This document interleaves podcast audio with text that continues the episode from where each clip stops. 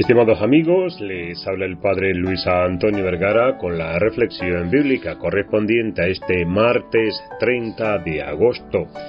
El Evangelio está tomado de San Mateo capítulo 13 del 44 al 46. En el día de hoy celebramos a Santa Rosa de Lima, patrona de las Américas. Y existen muchos místicos emparentados con la procedencia de un mismo pueblo o de una misma nación.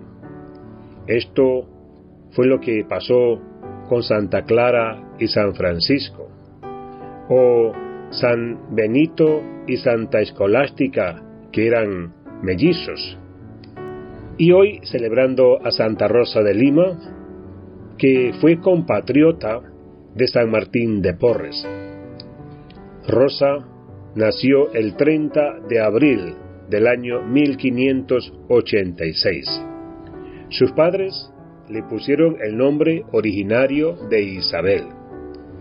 Estando ya en Quites, en la provincia de Canta, en Perú, estando ya en Quites, provincia de Canta, al noroeste de la capital peruana, es confirmada por el arzobispo español Santo Toribio de Mogrovejo, llamándose a partir de entonces Rosa.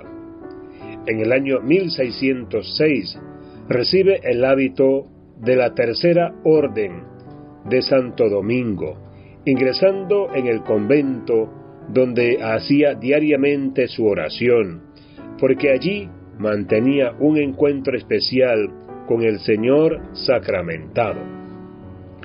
La vida de Rosa se desarrolló desde entonces en el ambiente religioso de Perú.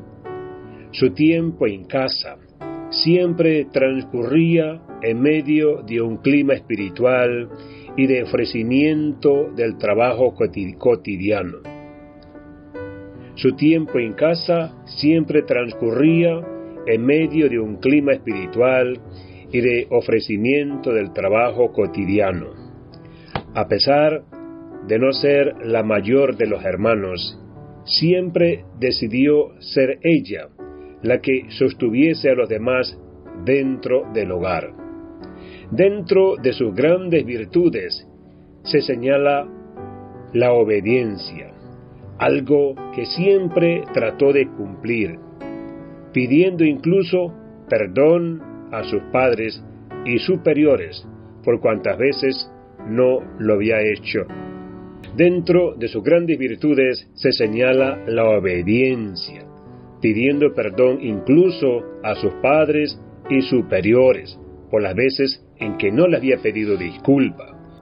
Y algo muy hermoso es que nunca le faltó la humildad, que siempre presidió todos sus gestos y acciones impregnadas de caridad, centrados en la ayuda a las almas para alcanzar la salvación y en el socorro a los pobres desde las obras de misericordia.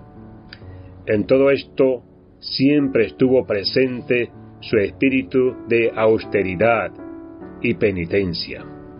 Santa Rosa de Lima muere en el año 1617, cuando contaba con apenas 31 años de edad.